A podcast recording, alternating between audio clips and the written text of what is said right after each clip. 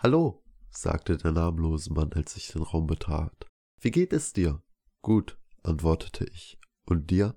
Ebenfalls. Was darf's denn sein? Ein Vollkornbrot und eine Tüte Aufbackbrötchen bitte. Das macht dann drei Euro, fünfzig, sagte der Mann immer noch mit einem Lächeln im Gesicht. Ich gab ihm einen Fünfer und er gab mir einen Euro fünfzig. Auf Wiedersehen, sagte er. Auf Wiedersehen, erwiderte ich. Ich verließ den Laden und der Himmel war von Wolken bedeckt. Hallo, sagte der namenlose Mann, als ich eine Woche später wieder den Raum betrat. Wie geht es dir? Gut, antwortete ich. Und dir? Ebenfalls. Was darf's sein? Ein Vollkornbrot und eine Tüte Aufbackbrötchen bitte. Das macht dann drei Euro, fünfzig, sagte der Mann, immer noch mit einem Lächeln im Gesicht. Ich gab ihm das Geld passend und verließ den Laden. Bis bald, rief er mir noch hinterher. Der Himmel war von grauen Wolken bedeckt.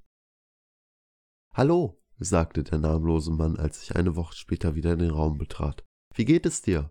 Gut, antwortete ich. Eigentlich wollte ich noch fragen, wie es ihm geht, aber ich kannte die Antwort schon. Er fragte, das gleiche wie immer? Ja, antwortete ich und reichte ihm das Geld und er mir das Brot und die Aufbackbrötchen. Als ich den Laden verließ, war der Himmel von schwarzen Wolken bedeckt. Hallo, sagte der namenlose Mann, als ich eine Woche später wieder den Raum betrat. Wie geht es dir? Gut, antwortete ich. Er nahm ein Vollkornbrot und eine Tüte Aufbackbrötchen aus dem Regal, und ich reichte ihm das Geld. Als ich den Laden verließ, regnete es. Der namenlose Mann fragte, als ich eine Woche später wieder den Raum betrat, wie geht es dir? Ich antwortete nicht, denn er wusste die Antwort schon. Er nahm ein Vollkornbrot und eine Tüte Aufbackbrötchen aus dem Regal, und ich reichte ihm das Geld. Als ich den Laden verließ, regnete es heftig.